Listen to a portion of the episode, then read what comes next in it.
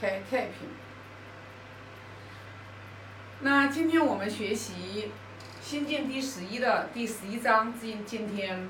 那这一章呢，主要讲的是颜渊过世了之后，然后呢，就是颜渊的同学就是想要厚葬他，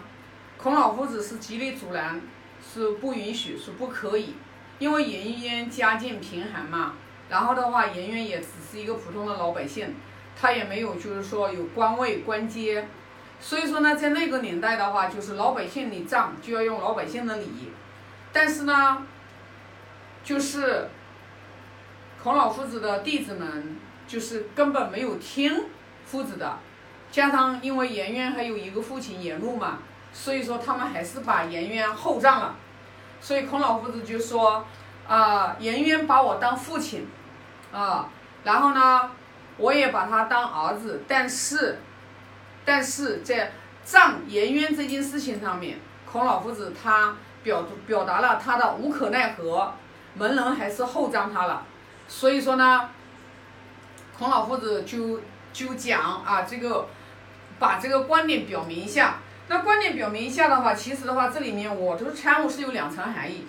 那第一个含义呢，就是说颜渊他。厚葬他是不合不符合理的，所以呢，就是说，孔老夫子要把它说出来，就是让其他的老百姓们不要去学，因为如果说，如果说厚葬了，因为如果把这个风气如果延下来之后，普通的老百姓他们都觉得厚葬比较风光嘛，然后根本没有那个实力，然后的话把家里的家当去变卖了之后，然后来。做这种事情，那就是说会造成人死了之后，造成活人的话就是生活困难，那没有必要嘛。而且他根本的话就是说，该怎么葬就怎么葬，就是符合理智。所以说呢，这种风气，这种风气的话就是不要去啊，不要去模仿，不要去学习。那么第一个，第二个就是因为毕竟。颜回是孔老夫子最得意的弟子，孔老夫子也是非常非常的这个钟爱。那么虽然呢厚葬了颜渊，但是呢孔老夫子的话也没有去深责深责这些弟子，也是从于情于理里面的话，其实啊我们也能看得出来啊，那也是啊也也没有去啊过多的责备。所以呢就是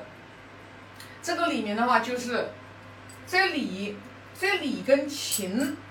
在理和情这个板块上面的话，那圣人在任何时候他都是把礼摆在按照次第来讲的话，他是摆在第一位的，啊，就像前两章我也分享过，情跟礼摆在一起的时候，如果说我们感情用事太过了，我们造成了礼的礼的这个就是缺失，那么在任何一个团队、任何一个组织当中，它一定会会乱。它会不会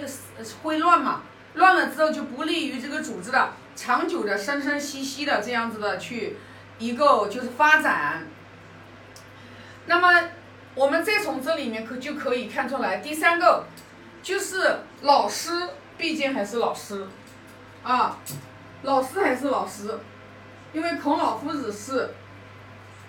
是他的老师嘛，是颜渊的老师嘛，他毕竟不是他的父亲嘛。啊，如果说是他的父亲，那那咱们父子的话该怎么样将自己的儿子？他是完全是可以做主的，但是因为是他毕竟的身份跟老师不一样，那么我们从这里面的话，我们就有看出来，就是因为我们都有老师嘛，我们都有老师，我们每一个人，就像我们是师傅的弟子，我们也都一样的，也就是说我们在老师跟跟父母这个板块上面。还是要注重劲大一点，劲要大一点。作为父亲，就是这个亲情多一点，因为父、父亲、父母、师长，这个是师长。这个是父母，那么父母的话是给予我们生命的，我们跟父母的话，我们可以去撒娇呀，我们可以就是很亲密，很亲密。但是跟师长、跟老师，你就不能很亲密、很亲密。这个里面还是有有差别的。那么对老对师长一定是要尊敬，要恭敬，要恭敬。也就是说，跟父母相处，大多数的情况下，可能是情稍微比理要多一些。但是跟老师相处的话，一定是，一定是理要比情多一点。因为毕竟的话，就是尤其尤其是像我们的老师，我们的老师又是啊出家的师傅，特别是像我们的女弟子，我们跟师傅在一起相处，我们更要去注重礼节。尤其是像我们的女女，像我们女同学，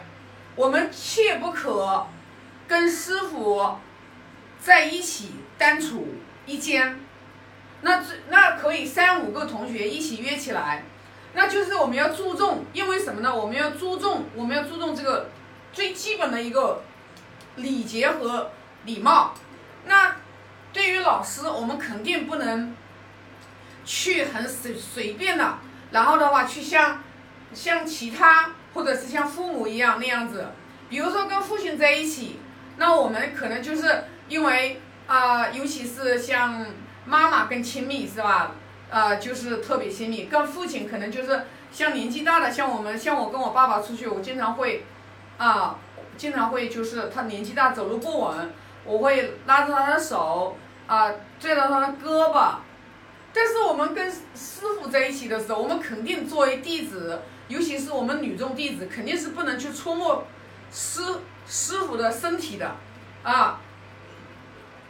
忌这是这是这是大忌，这是禁禁忌。那我们可能一般的人可能就不懂，尤其而且跟跟师傅在一起相处，一定也要保持一定的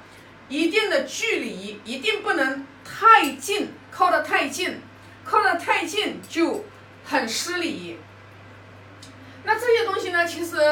啊，我也是没有人教我的，我只是有时候看一些文章上面会讲，像我们，尤其是我们就是呃，就是弟子跟出家的师傅应该怎么样去相处，然后包括包括就是呃一些礼节礼仪啊，那这个的话就是还是有相当大的一部分的差异的。所以呢，这一块的话就是，呃，还是要，当然了，说还是说那句话，就是尤其是像，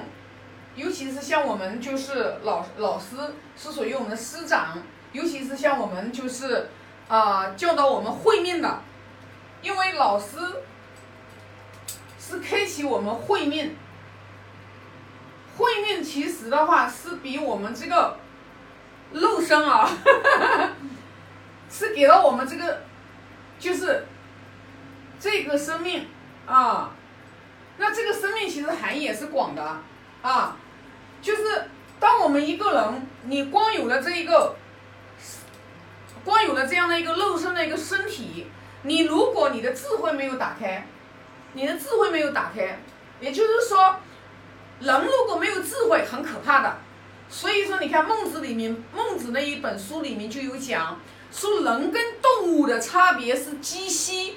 很小很小的。那如果说我们人如果说像动物一样的吃吃喝喝玩，然后去耗费，然后又不做利益他人的事情，然后又不去学习，又不去思考，他说你跟动物其实差异是没有多大的。所以说你说可怕不可怕？所以说当。师长就是来开启我们的会面的。当我们把智慧在不断不断打开的时候，然后我们就会发现，我们的人生是有使命的。每一个人都是带着使命来的。你会发现，你活着的意义，就像我们师傅在二零一八年就给我们讲过。一个人一生当中，你来，你到这个人世间来，你投生为人，你到这个人世间来，你就只有两件事情。第一件就是学习，学习，第一第一件事情就是学习。如果你不学习，你就这一生就完了。第二个就是你第二个就是付出，这个是入了我的心门了。就是师傅说学习和付出，为什么要不断的学习？因为我们学习之后，我们才能打开我们的认知。因为我们的认知的层级不断不断不断不断打开的时候，然后我们的人生的生命状态也在改变。如果我们学习到认知到，哦，我这一生来我就是要来帮助别人的，助人为乐，我要把我这一生活得更有意义，那你就会到最后，你就会发现。你这个我，就是你这个做什么事情老想着，老想自己的这个啊，对吧？这个我，哎呀，我都不是温习了，就是你老想自己，你就不会了，你就慢慢的就是说放大。所以说，如果我们不学习，我们的认知层级不打开，我们的心量不打开，我们的格局不打开。你是永远不可能真的智慧的，你怎么可能智慧呢？你不可能的，哎，因为什么呢？你做任何的事情，当你都想到你自己的时候，你的烦恼，你的烦恼一大堆，所以说不是说你有挣多少钱，你就能没烦恼的，啊，人家有多少人他都是财富特别富足，身家上亿的，你看他一样，他也活得很痛苦。所以说，你要活得不痛苦，你就要把你的慧命给打开、开启。父母是给予我们这个肉身，因为父母的话，大多数情况下也不见得有那么大的渊博的知识。但是我们自己慧命打开了之后，我们智慧打开了之后，我们可以影响我们的父母，然后让他们不断的，然后认知层级得打开，最起码烦恼少一点嘛。啊，一个人如果活着他老是烦恼多，那其实也是很，也是很不快乐的。所以，那你，他如果不没有这个认知，他做什么事情他都都觉得，一切都是，哎呀，都是我的，都是我的，这个是我的，这个是我的。到你学习不断不断的学习，你就明白这个世界上什么是你的。没有一个东西东西是你的，因为你你因为你你临命终时，人难免一死，人必难免一死。你临命终时，你连一毛钱半毛钱你都带不走，你说什么东西是你的？你你这个孜孜以求的，你拼了你老命，你想去赚的这个钱，到最后你能把钱带走吗？